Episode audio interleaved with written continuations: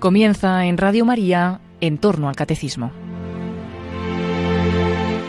Y como complemento a las catequesis sobre la escatología que el padre Luis Fernando de Prada está explicando en su programa sobre el catecismo de la Iglesia Católica, les estamos ofreciendo en varios sábados la reposición de algunos programas de El hombre de hoy y Dios que el propio padre Luis Fernando dirigió hace unos años sobre estos mismos temas del más allá. Hoy escucharemos el tercero de estos programas.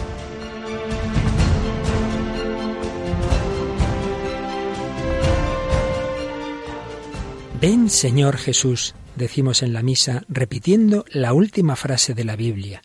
Jesús vendrá a encontrarse con cada uno de nosotros en la muerte y con toda la humanidad en su parusía. Hoy seguimos hablando de las realidades del más allá.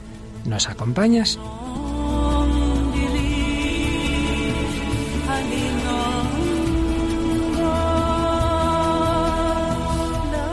Cordial saludo, querida familia de Radio María. Bienvenidos a esta nueva edición del Hombre de Hoy y Dios.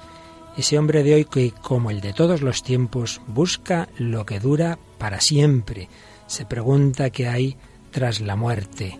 Busca un amor eterno. Y en este programa contamos con la colaboración inestimable de Raquel Sánchez Mayo. ¿Qué tal, Raquel? Muy bien. Bueno, Raquel, ¿no te da miedo que sigamos hablando de la muerte, del más allá, de todo esto? Es una realidad que hay que aceptar y con Cristo, pues para adelante, vamos. Con Cristo sin ningún miedo. Pues eso, adelante, seguimos profundizando en la muerte, en la venida de Jesús a nuestra vida, en la venida de Jesús, en el final de los tiempos.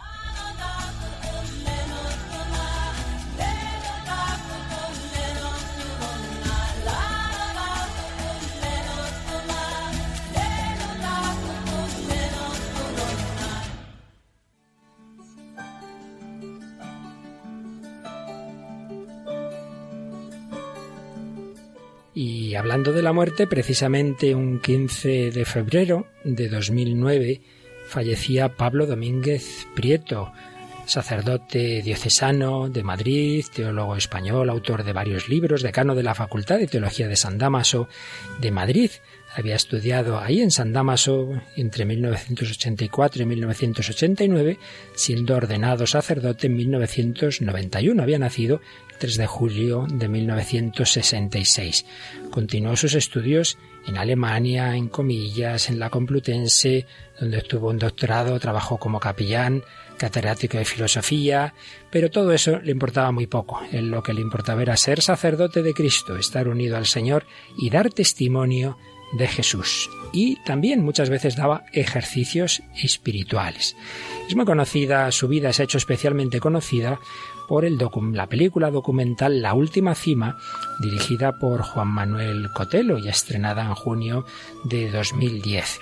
Y sabemos que esta película se hace y se titula así, La Última Cima, porque la última frase que Pablo Domínguez dijo a su familia cuando subió al Moncayo y desde allí llamó por el móvil y dijo, ya estamos, ya he llegado a la cima, estamos en la cima. Y es que era muy aficionado al montañismo y justamente después de dar unos ejercicios espirituales, dirigir unos ejercicios espirituales a unas religiosas, a unas monjas del monasterio de Santa María de la Caridad en Tulebras, es cuando sube al Moncayo. Le acompaña, invitó a un grupo de jóvenes, al final solo fue una profesora, Sara de Jesús, que también servidor la conocía, una mujer encantadora, de fe, de esperanza, pues ella le acompañó y se despeñaron y murieron en ese, en ese monte.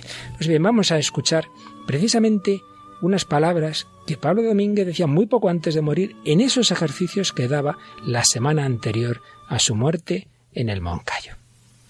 Bueno, aquí dice chaval que a mí se me olvida la muerte. O sea que Julián María decidió predicarnos sobre la muerte que es un tema bastante divertido, porque realmente es una cosa que ocurre solo una vez, que después no lo puedes contar, que nadie nos lo ha contado, pero que parece ser, por lo que se ve, que es bastante segura. No es seguro, eh, pero bastante segura. Es verdad que, que en fin, lo que no es muy seguro es el momento.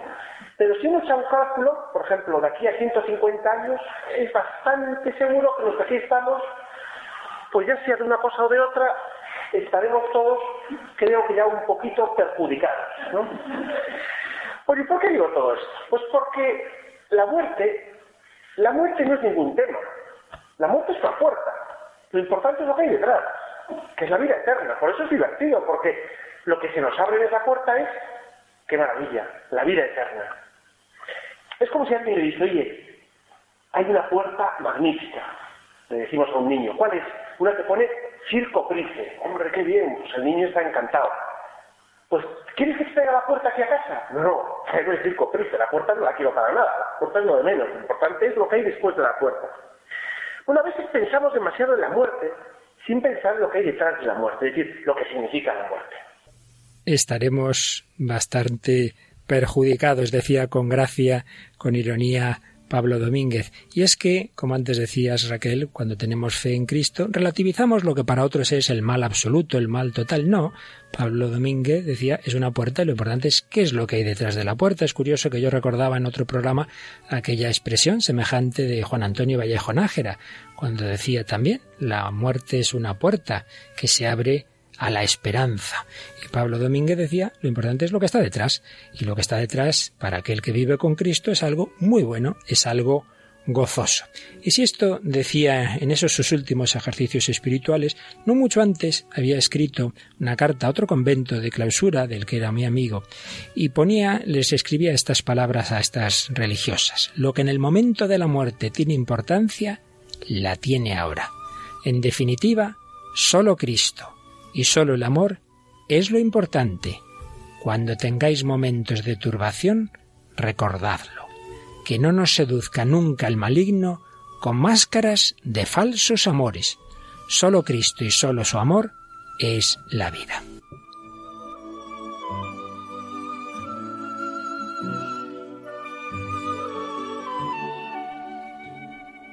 Bueno, Raquel, si tenías nervios de hablar de la muerte, seguro que ya se te han pasado con esta introducción tan bonita.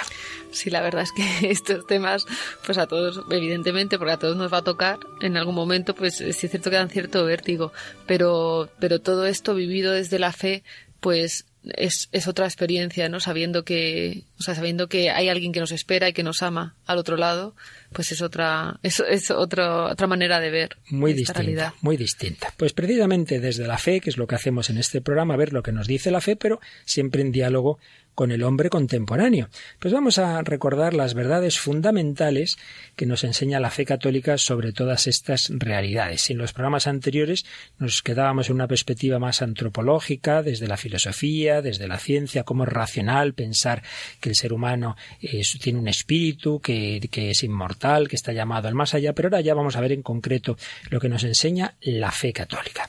Y para ello, como siempre, recurrimos al catecismo, que va comentando el credo. Y sabemos que hay un artículo del credo que dice así, desde allí ha de venir a juzgar a vivos y muertos. Y el catecismo, en el número 668, dentro del epígrafe Volverá en gloria, nos dice lo siguiente. Cristo murió y volvió a la vida para eso, para ser Señor de muertos y vivos. La ascensión de Cristo al cielo significa su participación en su humanidad, en el poder y en la autoridad de Dios mismo. Jesucristo es Señor, posee todo poder en los cielos y en la tierra. Es decir, ese Jesús que compartió nuestra vida, que se hizo hombre, que sufrió, que trabajó, que murió, después resucitó y ascendiendo a los cielos nos está abriendo la puerta, la puerta del cielo, esa puerta de la que nos hablaba Pablo Domínguez. Jesús es Señor, posee todo poder en los cielos y en la tierra. Bueno, ¿y qué pasa con nosotros mientras tanto aquí en la tierra? Pues nos dice el número 671. El reino de Cristo, presente ya en su Iglesia, sin embargo, no está todavía acabado, con gran poder y gloria, con el advenimiento del Rey a la tierra. Este reino aún es objeto de los ataques de los poderes del mal, a pesar de que estos poderes hayan sido vencidos en su raíz por la Pascua de Cristo, hasta que todo le haya sido sometido y mientras no haya nuevos cielos y nueva tierra en los que habite la justicia, la Iglesia peregrina lleva en sus sacramentos e instituciones que pertenecen a este tiempo la imagen de este mundo que pasa. Es decir, nosotros estamos esperando la vuelta de Cristo. Jesús ya vino a la tierra, pero nos dice el catecismo, aunque Jesús ya vino a la tierra, aún no está acabado el reino de Cristo. No, no, aún, aún es objeto de los ataques de los poderes del mal. Es verdad que Jesús ya venció en su raíz a Satanás, no faltaría más. Pero la lucha sigue hasta que no haya nuevos cielos y nueva tierra. Por tanto, según primera afirmación, Jesús está en los cielos, nos ha abierto la puerta, pero segundo, seguimos en lucha aquí en la tierra. Bueno, ¿y qué esperamos? Pues esperamos la segunda venida de Jesús. Esto es algo que por desgracia está bastante perdido en la conciencia cristiana habitual. Si la primera generación cristiana vivía muy volcada hacia esa segunda venida, que se llama con una palabra griega la parusía, invocaban en hebreo maranatá, ven Señor, ven Señor Jesús, pues esto lo hemos perdido bastante. Y eso que fíjate Recordaba yo al principio del programa, que esa frase la decimos en un momento de la misa, ¿te acuerdas? El ven Señor Jesús. Después de la consagración, anunciamos tu muerte, proclamamos tu resurrección, ven Señor Jesús, ¿no? Bueno, pues vamos a ver ¿Qué nos dice el Catecismo sobre esta segunda venida de Cristo en el número 673? Desde la ascensión, el advenimiento de Cristo en la gloria es inminente, aun cuando a nosotros no nos toca conocer el tiempo y el momento que ha fijado el Padre con su autoridad. Este advenimiento escatológico se puede cumplir en cualquier momento, aunque tal acontecimiento y la prueba final que le ha de preceder estén retenidos en las manos de Dios. Aquí evidentemente entramos en temas muy complicados que en un programa no podemos abordar con todo detenimiento, para eso ya está el programa sobre el catecismo, pero no podemos dejar de recordar esto, ¿no? Que es algo muy importante. Esperamos la segunda venida de Jesús que no sabemos cuándo va a ser. Pero también nos dice la Escritura, concretamente la segunda carta de San Pablo a los tesalonicenses, que hay una prueba previa, que hay una especial intervención del anticristo, hay una serie de signos de los que nos habla el Nuevo Testamento realmente misteriosos, algunos digamos preocupantes, pero otro muy bello, que es la conversión ya no solo de unos cuantos judíos, que evidentemente siempre ha habido judíos cristianos, para empezar los apóstoles, sino del pueblo de Israel como tal, y es lo que nos recuerda el número 674. La venida del Mesías glorioso, en un momento determinado de la historia, se vincula al reconocimiento del Mesías por todo Israel. Por todo Israel, lo dice San Pablo en la carta a los Romanos, capítulo 11. Pero, ay, ay, ay, Raquel, mira lo que nos viene ahora. El siguiente apartado se titula La última prueba de la Iglesia. En la historia nos espera algo muy gordo hacia el final, por lo menos antes de esa segunda venida de Jesús, de lo que nos habla el número 675. Antes del advenimiento de Cristo, la Iglesia deberá pasar por una prueba final que sacudirá la fe de numerosos creyentes. La persecución que acompaña a su peregrinación sobre la tierra desvelará el misterio de iniquidad, bajo la forma de una impostura religiosa que proporcionará a los hombres una solución aparente a sus problemas mediante el precio de la apostasía de la verdad. La impostura religiosa suprema es la del anticristo, es decir, la de un pseudo mesianismo en que el hombre se glorifica a sí mismo colocándose en el lugar de Dios y de su Mesías venido en la carne. Madre mía, en unas cuantas líneas el catecismo nos habla de cosas muy importantes, muy importantes. Eh, algo de ello comentábamos en el programa anterior, eh, siguiendo la encíclica del Papa Spei Salvi. Si los cristianos creemos que nuestros males, consecuencia del pecado, sólo los puede reparar el Salvador, que sólo Cristo puede salvarnos del pecado y de sus consecuencias, por el contrario, el anticristo, que es un misterioso personaje, hay quien piensa que es un personaje individual, quien piensa que es algo colectivo, las dos cosas, bien, sea lo que sea, el espíritu del anticristo es que es el hombre el que se salva a sí mismo. Por eso dice una impostura religiosa que proporcionará a los hombres una solución aparente a sus problemas. Esto, sinceramente, es lo que vemos en nuestra época. El hombre dice no necesitamos de Dios, ya con la ciencia, con la técnica, con la psicología, con nuestros, bueno, iba a decir con la economía, ya se ve que esto no, las leyes económicas el hombre no consigue que funcionen demasiado bien, pero se hace siempre la ilusión el hombre, y desde luego en nuestra época más que nunca, de que no necesita de Dios. Pseudomesianismo en que el hombre se glorifica a sí mismo colocándose en el lugar de Dios. Nos recordaba Benedicto XVI en la Espesalvi que eso, por ejemplo, se ve de una manera muy clara en el marxismo. Y, de hecho, el número 676 lo menciona también eh, ese matiz de esa impostura religiosa. Esta impostura del anticristo aparece esbozada ya en el mundo cada vez que se pretende llevar a cabo la esperanza mesiánica en la historia, lo cual no puede alcanzarse sino más allá del tiempo histórico a través del juicio escatológico. Incluso en su forma mitigada, la Iglesia ha rechazado esta falsificación del reino futuro con el nombre de milenarismo, sobre todo mm. bajo la forma política de un mesianismo secularizado, intrínsecamente perverso. Bien, aquí es demasiado denso quizá el número porque se hablan de varias cosas a la vez, que sería cada una de ellas para explicar. Por un lado, em, esa versión, como digo, anticristiana, muy moderna, de pensar que el hombre va a conseguir el paraíso en la tierra por sus fuerzas. Y concretamente, cuando esta última frase, la forma política de un mesianismo secularizado intrínsecamente perverso, la cita que hace el catecismo es a la, encíclica de Pío XI, Divini Redentoris, que trató del comunismo. Indudablemente fue una de las formas más fuertes eh, de ese tipo de mesianismo, es decir, el hombre se salva a sí mismo, el Mesías es la propia humanidad, o es Carlos Marx, o es el líder del partido, o es quien sea, otro tipo de mesianismo semejante, de signo contrario político, pero en el fondo muy semejante, fue el nazismo, pues hay otro líder, eh, que el hombre no necesita de Dios, sino como que se salva a sí mismo. Bien, ese es un tema.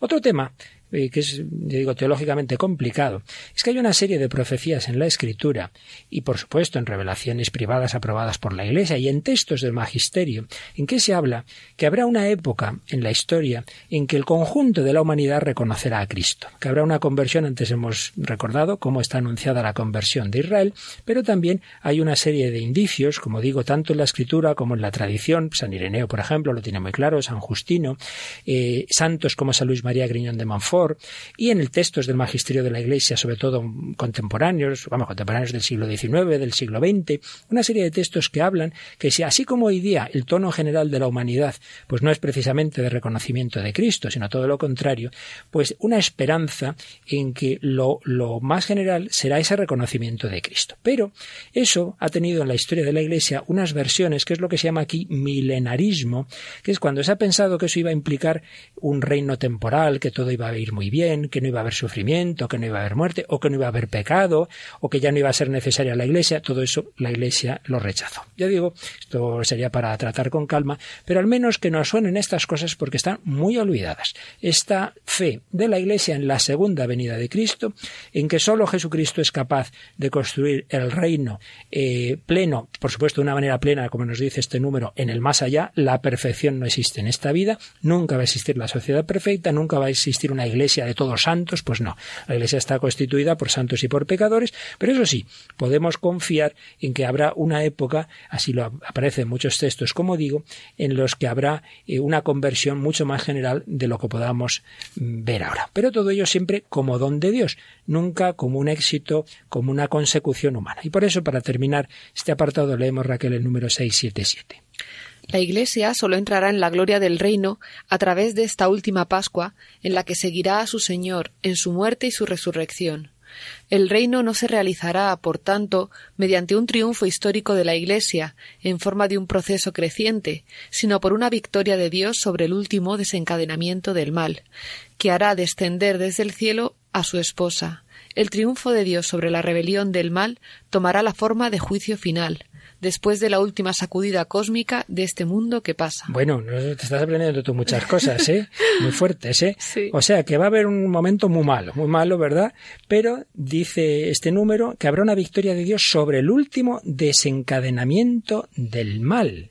Pero que esa victoria no la vamos a conseguir nosotros, sino que va a venir del cielo. Triunfo de Dios, que tomará la forma de juicio final. Con lo cual enseguida vamos a pasar a hablar del juicio. Pero ya hemos hablado demasiado de cosas demasiado profundas y vamos a escuchar esto mismo, pero en forma de canción, de nuestro buen amigo el padre Gonzalo Mazarrasa, que nos habla de esa segunda venida de Cristo en esta canción tan bonita.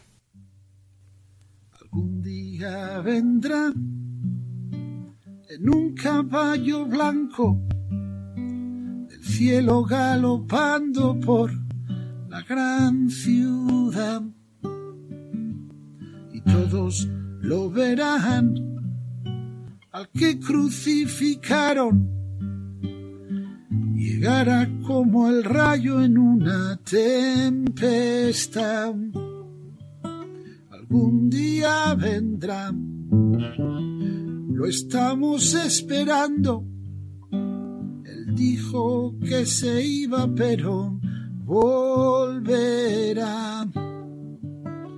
Algún día vendrá a enjugar nuestro llanto y a separar en bandos a la humanidad. Algún día vendrá, quizá no tarde tanto, a los engaños el que es la verdad. Algún día vendrá, como se fue a lo alto, y ante él toda rodilla se habrá de doblar. Algún día vendrá y salvará a los santos y envolverá al malvado con su iniquidad. Algún día vendrá el que hizo los milagros, dijo que volvería un día y volverá. Maranatha. Maranatá, ven, ven Señor, ven Señor Jesús. Algún día vendrá y en esa venida, en esa segunda venida de Cristo quedará claro todo, toda la historia, todas las naciones, toda la iniquidad quedará patente, todo aquello que se ha hecho a escondidas, de bueno y de malo quedará patente. Segunda venida de Cristo, juicio, que no quiere decir que vaya a haber ahí un tribunal con unas sesiones, no, quiere decir que todo, que todo quedará claro ante la luz juicio. Nos dice el catecismo, vamos a ver Raquel algo de lo que nos dice sobre ese juicio de Cristo, número 679. Cristo es Señor de la vida eterna. El pleno derecho de juzgar definitivamente las obras y los corazones de los hombres pertenece a Cristo como Redentor del mundo. Adquirió este derecho por su cruz. El Padre también ha entregado todo juicio al Hijo. Pues bien, el Hijo no ha venido para juzgar, sino para salvar y para dar la vida que hay en él. Es por el rechazo de la gracia en esta vida por lo que cada uno se juzga ya a sí mismo, es retribuido según sus obras, y puede incluso condenarse eternamente al rechazar el espíritu de amor. Puede parecer que aquí hay una contradicción, porque se nos habla de que Cristo es juez, que va a juzgar, pero luego dice no ha venido para juzgar, sino para salvar. Pero enseguida se entiende, porque es por el rechazo de la gracia en esta vida por la que cada uno se juzga ya a sí mismo. Podemos poner este ejemplo, Raquel, si una persona eh, ha llevado una vida poco sana y se coge una enfermedad, eh, venga a fumar, por ejemplo, y tiene un, un, cáncer de pulmón, va al médico y el médico le dice, tiene usted un cáncer de pulmón y esto es muy grave, esto se puede morir. No se muere porque se lo haya dicho el médico. El médico simplemente le hace ver lo que lleva dentro como consecuencia de sus actos. La culpa de su muerte no es del médico, es de él. Pues bien, la luz de Dios nos hará ver lo que nosotros mismos hemos podido rechazar de la salvación de Dios, que nosotros mismos nos hemos, nos, Dios quiera que no sea así, pero podemos auto condenarnos. Es un poquito la idea. Cristo quiere salvarnos, pero no nos quita la libertad. El resumen del número 681 y 682 lo, lo matiza un poquito. El día del juicio, al fin del mundo, Cristo vendrá en la gloria para llevar a cabo el triunfo definitivo del bien sobre el mal, que como el trigo y la cizaña habrán crecido juntos en el curso de la historia. Cristo glorioso, al venir al final de los tiempos a juzgar a vivos y muertos, revelará la disposición secreta de los corazones y retribuirá a cada hombre según sus obras y según su aceptación o su rechazo de la gracia. Pues bien, esto sería, digamos, la escatología colectiva. Hemos dicho unas cuantas pinceladillas sencillas, pero que ahora que sepamos que no solo esperamos una serie de verdades, de realidades más allá de nuestra muerte individual, sino algo para el final de la historia. Esos acontecimientos todavía dentro de la historia que hemos mencionado un poquito, esa, esa impostura religiosa, el anticristo, pero la victoria de Cristo sobre el mal, la conversión de Israel, etcétera. Y finalmente el juicio, ¿no? Bien. Pero ahora vamos a ver a nivel individual, porque esto de que esto que Jesús va a hacer con toda la humanidad, ese juicio universal, se realiza ya en cada uno de nosotros en nuestra particular parusía. ¿Cuándo viene Jesús a recogernos a cada uno de nosotros? En la muerte. Por eso vamos ahora, a partir de este momento del programa, a profundizar un poquito en ese sentido de la muerte cristiana. Y como lo hacemos siempre en relación con el hombre contemporáneo, pues vamos al cine, Raquel, y vamos a uno de los grandísimos cineastas que muchas veces hemos traído este programa, porque precisamente recogía muy bien ya murió, recogía muy bien esas inquietudes del hombre contemporáneo y además, concretamente, el tema de la muerte era uno de sus temas preferidos. Nos estamos refiriendo, por supuesto, a Ingmar Bergman y a una película que ya es clásica en este tema, El séptimo sello. El séptimo sello es una película del 57, una película sueca, evidentemente, por el, eh, por Bergman. Está, bueno, está ambientada en Europa durante, durante la época, durante la época de la, de la peste y. De la peste medieval, La peste medieval, sí. eh, nos, nos cuenta un poco, nos relata la historia de un caballero que en la hora de la muerte eh, conoce a la muerte. La muerte está personificada como un ser vestido de negro y eh, le da una tregua. Es una partida de ajedrez eh, de manera simbólica. Pues está jugando una partida de ajedrez y esos momentos antes, pues de, de, que la muerte le gane la partida, ¿no? Sí. Pues vamos a, escuchar el final. El final final es en efecto toda una batalla, entre comillas, toda esa partida interesantísima entre este caballero cristiano que tiene dudas de fe y luego tiene su escudero. Y el escudero es el que representa, y Berman siempre suele poner varias posturas en sus películas. El caballero cristiano tiene fe, pero con dudas, pero el escudero no tiene fe. Entonces representa a ese hombre precisamente lo que decíamos antes, ese hombre contemporáneo que no quiere acudir a Dios, que aceptemos las cosas como son, yo no quiero pedir ayuda a nadie. Bueno, pues al final la muerte, como es lógico, vence su partida, se les presenta al grupo de personas, de protagonistas de la película. Entonces vamos a oír eh, a dos personas. Primero oímos al caballero, que cuando ve que va a llegar la muerte invoca a Dios. Luego escuchamos al escudero, que tiene la actitud soberbia. Y hay una voz femenina al final que nunca ha estado muda en toda la película y justamente habla en este momento y dice la última palabra precisamente de Jesús en la cruz en latín consumatum. Escuchamos este final del séptimo sello de profundis clamavi a te, Domine. Oh Dios, ten misericordia de nosotros, que vivimos en tinieblas, pues que somos pequeños y estamos angustiados. En las tinieblas que confiesas vivir, en las que confieso vivimos los hombres, no encontrarás a nadie que escuche tu angustiosa súplica y se pueda conmover. Sécate las lágrimas y mira el fin con serenidad. Oh Dios, estés donde estés, porque ciertamente tienes que existir ten misericordia de nosotros. Hubieras gozado más de la vida despreocupándote de la eternidad. Pero es demasiado tarde. En este último instante goza al menos del prodigio de vivir en la verdad tangible antes de caer en la nada. Silencio. Silencio. Sí, me callaré. Callaré protestando. Consumatum est.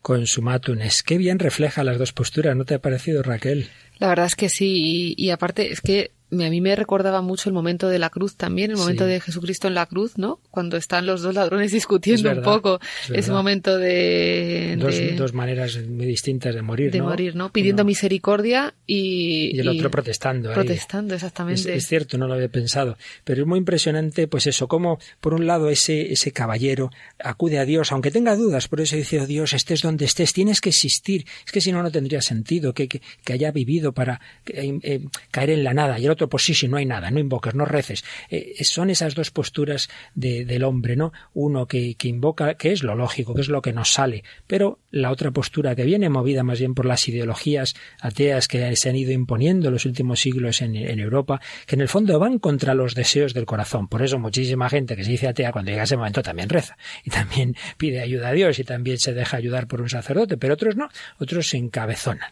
Bueno, Raquel, de nuevo vamos a hacer una pausita musical y con algo que tiene que ver con la muerte. Y como siempre que vienes tú nos traes algo de Estados Unidos y en inglés, pues ahora explícanos qué es lo que nos estás metiendo ahora mismo.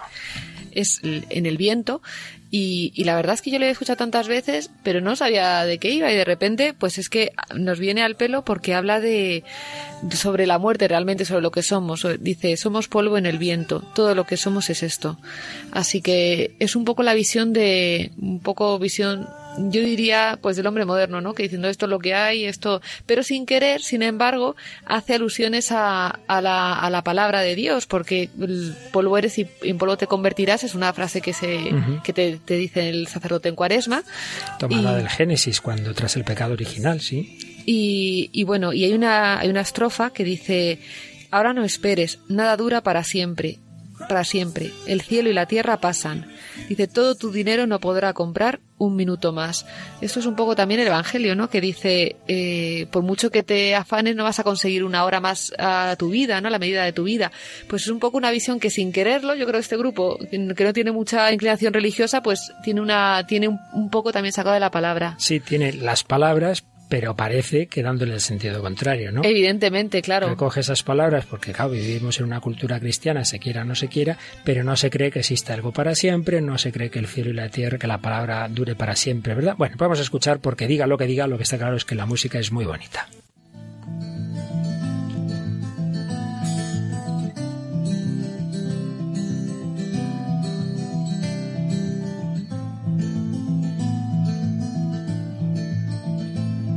I close.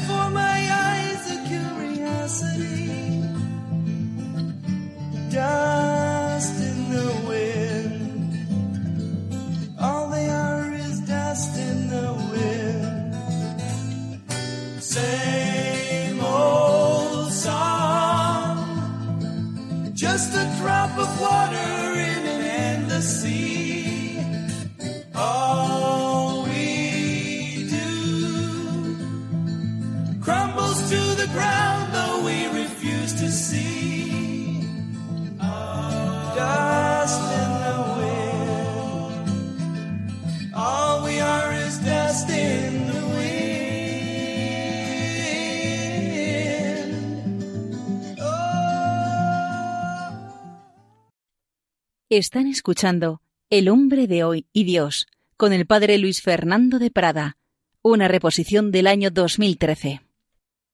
Pues ese polvo, como diría Quevedo, es polvo enamorado, es polvo, es carne, pero carne creada por nuestro Señor para la vida eterna.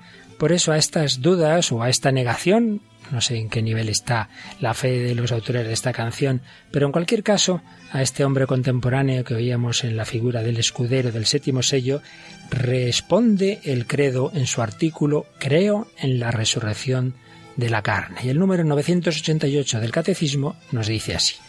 El credo cristiano, profesión de nuestra fe en Dios Padre, Hijo y Espíritu Santo, y en su acción creadora, salvadora y santificadora, culmina en la proclamación de la resurrección de los muertos al fin de los tiempos y en la vida eterna. Es decir, que nuestra fe a nivel individual, ya hemos hablado antes de lo colectivo, el final de la historia, pero a nivel individual, sobre el más allá, tiene dos, dos primeros puntos.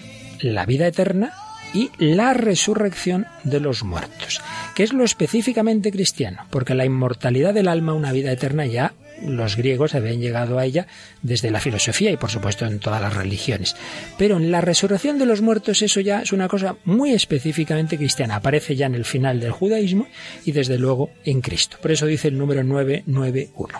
Creer en la resurrección de los muertos ha sido desde sus comienzos un elemento, un elemento esencial en la fe cristiana. la resurrección de los muertos es esperanza de los cristianos. Somos cristianos por creer en ella. Es una cita textual de Tertuliano. Somos cristianos por creer en ella, por creer en la resurrección de los muertos. Y a continuación el catecismo nos explica de dónde viene esa fe nuestra en la resurrección de los muertos. Y evidentemente viene ante todo de la resurrección de Cristo. Pero ya en el Antiguo Testamento esto se iba preparando. El número 992 dice cómo Dios poco a poco fue revelando esa resurrección. La esperanza en la resurrección corporal se impuso como una consecuencia intrínseca de la fe en un Dios creador del hombre todo entero, alma y cuerpo. Claro, esto tiene mucha lógica. Resulta que Dios ha creado al hombre con cuerpo y alma y solo va a dar vida eterna al alma. Pues ya ha creado el cuerpo, lo lógico es que quiera que el cuerpo viva para siempre. Y como nos decía el padre Carrera en aquella entrevista que tuvimos en el programa anterior, eso da sentido al universo. Porque que Dios haya creado este universo tan maravilloso para que al final todo se destruya y no quede nada, pues no se queda un poco raro. Pues no, señor, este universo va a quedar integrado en los cuerpos resucitados para siempre. La materia va a existir para siempre. Materia transfigurada, materia glorificada. Por eso, frente a todas las tonterías que algunos dicen, el cristianismo valora profundamente el cuerpo, la materia, la carne. No es espiritualista. Eso son espiritualidades raras, sobre todo de origen oriental y neoplatónico, en que se desprecia al cuerpo. Pero eso no es cristiano. Y nuestra fe en nuestra resurrección, ante todo, viene de la fe en la resurrección de Cristo, número 994 del Catecismo. Jesús liga la fe en la resurrección a la fe en su propia persona. Yo soy la resurrección y la vida. Es el mismo Jesús al que resucitará en el último día a quienes hayan creído en él y hayan comido su cuerpo y bebido su sangre. Esto es muy importante. Jesús que ha resucitado ahora que está resucitado, se nos da en alimento en la Eucaristía. Pues bien, todo aquel que reciba a Jesús resucitado en esta vida, pues también resucitará en la vida eterna. Por supuesto, esto eh, es un punto de la fe que muchas veces ha sido rechazado desde el primer momento, así lo reconoce el número 996. Desde el principio, la fe cristiana en la resurrección ha encontrado incomprensiones y oposiciones. En ningún punto la fe cristiana encuentra más contradicción que la resurrección de la carne. Así lo decía San Agustín. Se acepta muy comúnmente que después de la muerte la vida de la persona humana continúa de una forma espiritual. Pero, ¿cómo creer que este cuerpo, tan manifiestamente mortal, pueda resucitar a la vida eterna? Me viene a la memoria, Raquel, un funeral eh, en que estaba el, el, el, cuerpo, como muchas veces se, hace, ¿no? Pues en la iglesia se lleva el, cuerpo en el alférito, y entonces estaba abierto, ¿no? Y entonces el sacerdote estaba haciendo la homilía, y era en un pueblo, y no recuerdo, pero supongamos que era Juan, ¿no? Como se llamaba el difunto. Entonces el sacerdote se acercaba y le miraba a la gente, y miraba al féretro, y decía, a ver, a ver, ¿veis? ¿Veis aquí al señor Juan? ¿Lo veis? ¿Creéis que este cuerpo va a resucitar? ¿Lo creéis? Y la gente se miraba así, nadie se atrevía a responder como un poco como escépticos, ¿este cuerpo va a resucitar? Pues sí, va a resucitar, claro que va a resucitar. Es nuestra fe, no simplemente que pervive algo del espíritu, ¿verdad? Sino que vamos a resucitar. Bueno, Raquel, pues de nuevo vamos a hacer otra excursión al cine de las muchísimas películas que nos hablan de la muerte, del más allá, y una que ya nos trajiste en otra ocasión, pero que hoy nos viene especialmente al pelo. Yo creo que, que vamos, este, estos fragmentos van precisamente a, todo este tema, ¿no? Al, meollo. Es una película que se llama Fotografiando Hadas del 97, una película británica. Eh, bueno, eh, nos cuenta la historia pues de, un fotógrafo que, que, en la luna de miel pierde, pierde a su mujer. Esto le queda un vacío grandísimo y bueno, todo esto, toda esta historia se desarrolla encima en la, Segunda Guerra Mundial, que pues en ese momento pues Inglaterra era una de las que participaron muy activamente y perdieron a, pues mucha gente, ¿no? Perdió a familiares. Este todo este vacío claro se va se va generando. Entonces está todo el mundo como un poco pues buscando algo del más allá no no siempre por la religión sino de cualquier manera ocurre un caso, que eso sí es verídico, que son aparecen unas fotografías de unas hadas que bueno, se, demostrará que son falsas, pero que le dan, eh, le dan esperanza, ¿no? A, bueno, vamos a escuchar dos fragmentos, os lo explico así mejor. Primero, el protagonista, ¿no? Que está, que está desesperanzado, ¿no? Por la muerte de, de su esposa con otro personaje que, es Conan Doyle, el escritor de, de Sherlock Holmes, y, y, bueno, pues ese diálogo que mantiene, ¿no? Como uno, pues cree que puede haber algo más allá y tal, y el fotógrafo que, que se, que se, que se que no quiere, o sea, que tiene miedo a pensar, que no quiere pensar que hay algo más allá, está, pues eso, con la desesperanza, ¿no? De la pérdida de un ser querido. Y luego escucharemos seguidamente ya al final de la película, cuando él descubre que hay una realidad más allá, ¿no? Entonces, pues se está enfrentando a un juicio en el que se va a declarar culpable sin serlo. Por un accidente, se muere un reverendo y él se va a declarar culpable porque no tiene miedo a la muerte, porque piensa que hay algo más y no le tiene ningún miedo. Pues escuchamos estos dos fragmentos unidos de Fotografiando Hadas. Nuestra época es oscura. Por eso debemos cultivar la esperanza como una preciada flor. Somos pioneros que exploran los límites que separan este mundo de otro mejor. Y como no existen mapas de ese territorio, a veces nos extraviamos. ¿Es eso un delito? Lo es ofrecer esperanza a la gente cuando no la hay. La muerte y lo que viene después de ella no le parece un gran misterio. Como cuando cae un árbol y queda inerme en el suelo. No es más misterioso que el punto al final de una frase. Así que la vida es la preparación para algo que nunca ocurre. Parece un orden sin sentido. tuve la oportunidad de creer que así es. He perdido un hijo en la guerra. Y un poco antes a mi mujer. Sin embargo, pienso que volveremos a estar juntos y me regocijo. ¿Ha perdido usted a alguien, señor Castle? No he venido aquí para ser convertido. Yo diría que ha venido aquí por la misma razón que los demás. Creo que es usted un buscador de la verdad, señor.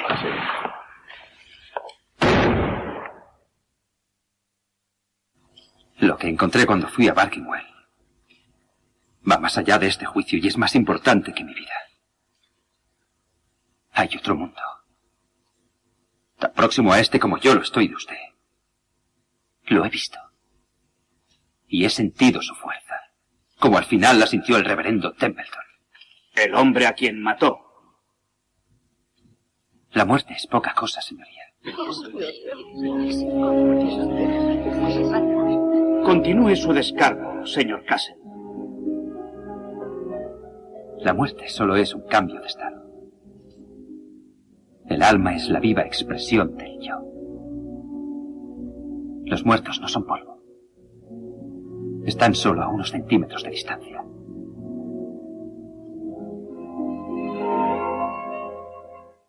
Pues ahí aparece en efecto esa evolución. Al principio no quería creer en nada, ¿verdad? Y luego después se quiere morir, está encantado de morirse porque quiere, porque está seguro, ¿verdad? De esa realidad del, del más allá. De esa realidad del más allá y aparte es que eh, el primer diálogo sobre todo es, es, muy revelador no de pues de la de pues las, de las dos posiciones no me gusta mucho cuando dice Conan Doyle que a veces nos extraviamos porque esto es una cosa que pasa ahora o sea es, un, es una cosa muy muy moderna bueno moderna que la estamos viviendo no de gente que, que con ideologías eh, muy complicadas se pierde pensando energías tal.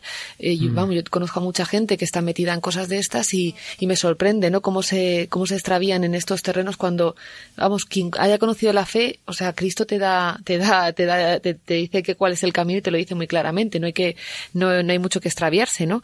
Y, y luego, sobre todo, yo pensaba también un poco por la, por el tema, ¿no? De, de cuando, cuando te enfrentas a la muerte, ¿no? Eh, las, las dos posturas, ¿no? Vivir con esperanza te hace eh, vivir tu vida de una manera determinada, ¿no? Y, y parece, yo hablando con, con amigos y tal, me dicen, si al final te vas a morir, y no hay nada, pues haz lo que quieras, ¿no? En, en, cualquier.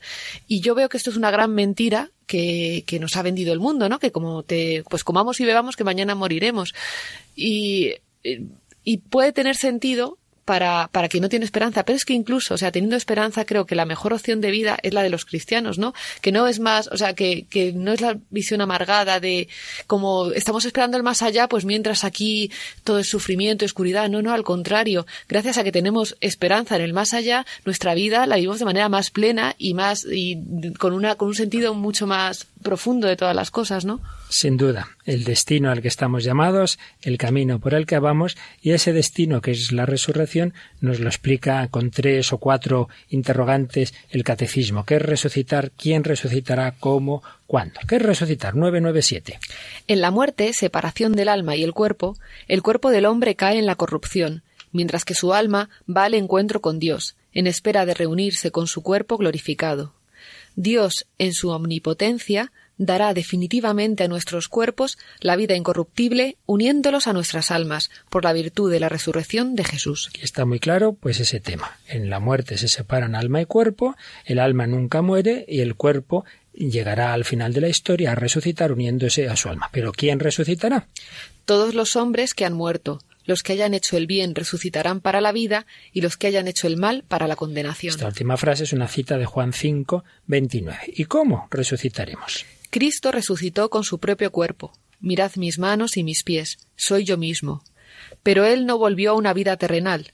Del mismo modo, en Él todos resucitarán con su propio cuerpo que tienen ahora, pero este cuerpo será transfigurado en cuerpo de gloria, en cuerpo espiritual. Será el mismo, una manera misteriosa de identidad eh, con el, entre el actual y el futuro, pero en un estado muy distinto, un estado glorioso, un estado no sometido a las leyes espaciotemporales que conocemos. ¿Y cuándo?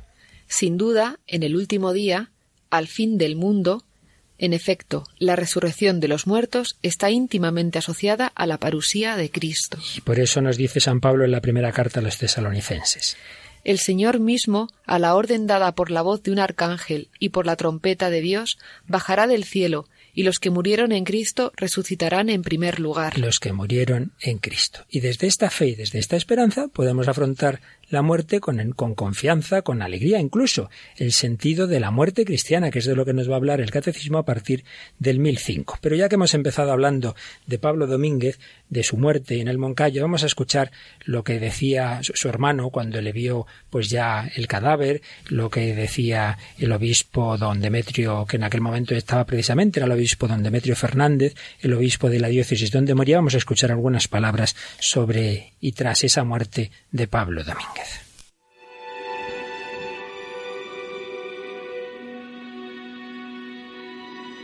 Sus últimas palabras, dichas por teléfono a su familia, son he llegado a la cima. Estaba como dormido, con su cuerpo estirado, y tenía un rostro de sosiego, precioso, precioso. Y yo cuando me postré delante de él, allí en el césped, en el suelo, en Tarazona, pues dije, mira, te voy a hacer la señal de la cruz. Y le hice la señal de la cruz en la frente. Fue una sensación y una vivencia preciosa, preciosa. La gente se queda destrozada, estas son las palabras que utilizan en el mundo, pues se ha quedado destrozado con la muerte de este, se ha quedado destrozado. Sin embargo, yo tuve la, yo tuve el, el, don de Dios, digamos así, el gran regalo de sentir que Pablo había llegado ya a la meta. El recuerdo de Pablo nos estimula a ser mejores porque nos hace entender que es posible la santidad, que es posible identificarnos con Jesucristo, que es posible servir a los demás eh, gastando la vida en eso, que es posible hacer alegre la existencia de otra persona a veces con un pequeño gesto. Todo eso es posible. Todo eso es posible y que un hermano pues pueda ver a su hermano muerto, pues como nos, como oíamos en estas palabras, con diciendo qué bonito, ¿no? Pues esa expresión, esa señal de la cruz. Y es que nos dice el número 1010 del catecismo. Gracias a Cristo, la muerte cristiana tiene un sentido positivo. Para mí la vida es Cristo y un morir y morir una ganancia.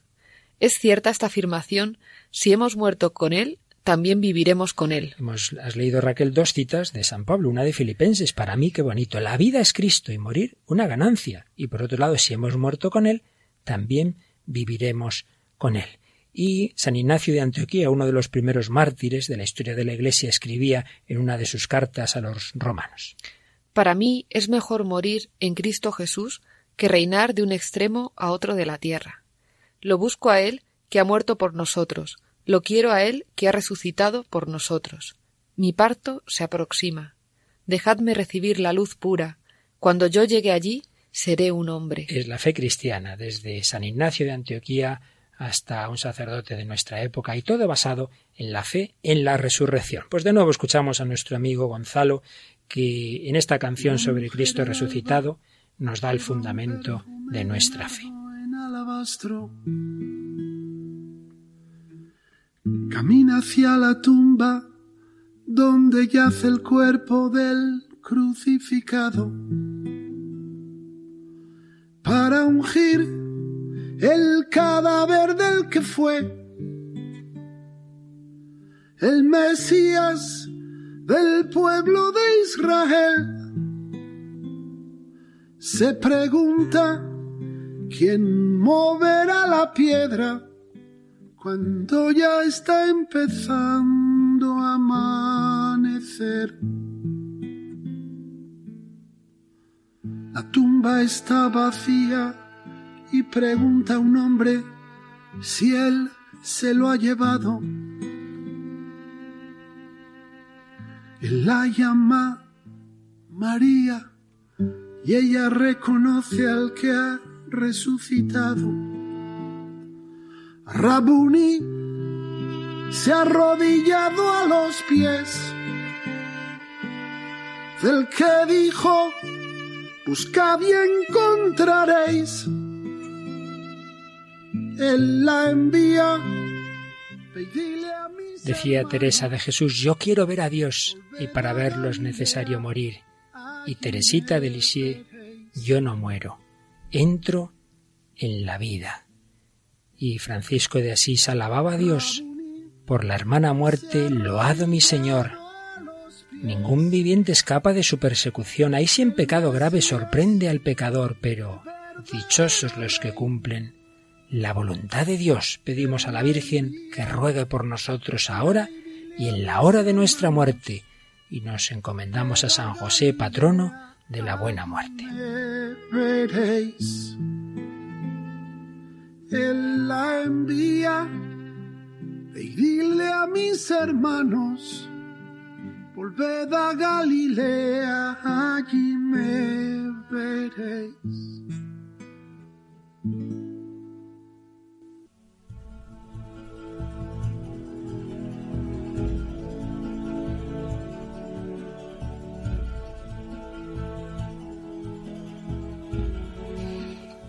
Bueno, Raquel, a ver si nos pasa como a Pablo Domínguez, que después de hablar en esos ejercicios de la muerte, pues tuvo el accidente, ahora salimos aquí de la radio y nos pilla un coche y nos vamos, Dios quiera que a su gloria. Pues sí, Pero vamos... quizá me temo que con bastante purgatorio, al menos algunos. Si vamos a su gloria, bueno, todavía. De, de, todas maneras, yo tengo que decir que a mí, que estas cosas, yo soy muy miedosa en general para todo, para todo, para todo. Sin embargo, una vez me dijeron, como estaba yo muy obsesionada y ese momento estaba hablando con, con, con un confesor y me dijo, dice, no lo pienses, di, tú confiada, como dice, como un niño, como si tuvieras cuatro años con tu padre, a que no te preocupabas por estas cosas. Y digo, anda, pues no. Y dice, pues así vívelo. Y así, pues, eso es lo que intento. Muy bien, muy bien, Raquel.